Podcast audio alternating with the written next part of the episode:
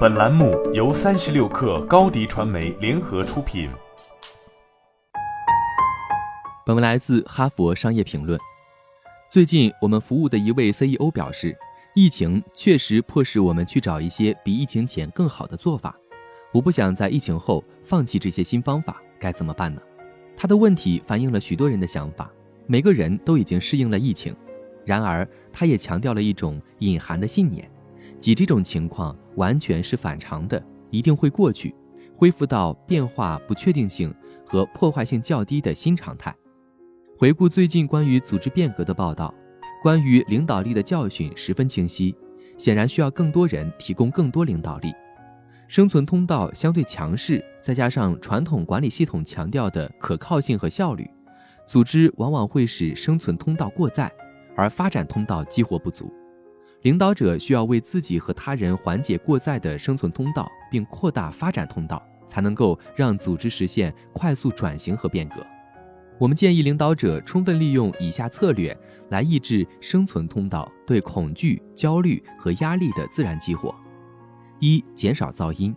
管理者和员工收到的可操作信息数量不断增加，随之而来分散注意力的噪音也随之增加。为找到正确信息和做出正确决定增加了困难，同时容易触发生存通道。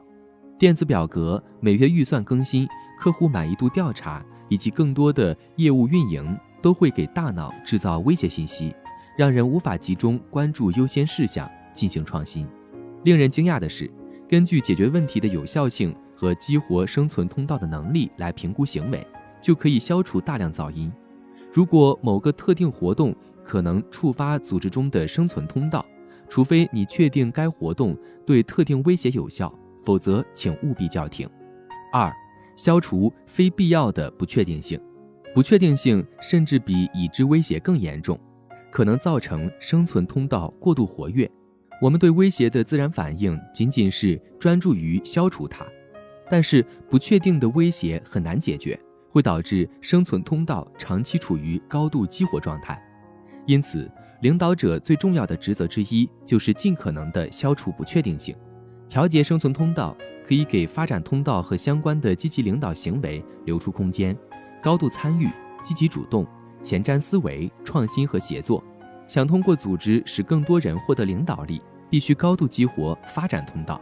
可以采用以下方法：一、依靠机会，而不仅仅是威胁。除了一些快速变化的创业环境。如今，组织中很少有关于机会的对话，领导者通常会用平台着火的方法来推动变革，将眼前危机变为改变的导火索。这种恐惧驱动的动力鼓励了一些初步行动，但是会关闭发展通道。平台着火法可能在需要更高强度或更加努力工作短暂爆发的情况下奏效，但在新想法或新工作方式对成功至关重要时碰壁。后者需要的是由获得令人兴奋的机会的渴望所激发的行动。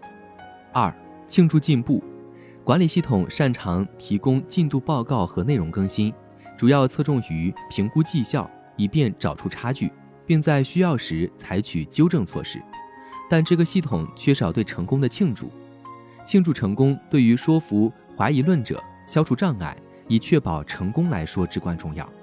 创造一个经常大声庆祝成功的环境，可以为启动寻找机会的雷达做好准备，并且减少激活发展通道所需的能量。三、委托控制权。我们最确定的发现之一是，成功的变革在早期得到了不同类型员工的广泛参与和支持。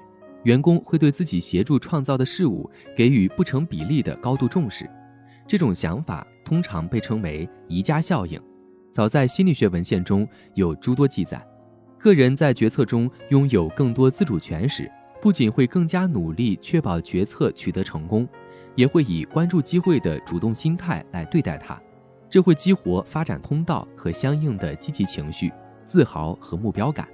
团队、组织和整个社会面临的唯一最大挑战，是要迅速适应周围环境日益增加的不确定性和复杂性。疫情期间，全球都经历过这种挑战。在应对这个变化越来越快的世界时，任何一个组织的成败都可能影响成千上万人的生活。采取新方式，并将领导力视为每个人都可以展示的行为，我们就可以更好地应对快速变化，构建真正有利于成长的工作场所和环境。好了，本期节目就是这样，下期节目我们不见不散。高迪传媒为广大企业提供新媒体短视频代运营服务，商务合作请关注微信公众号“高迪传媒”。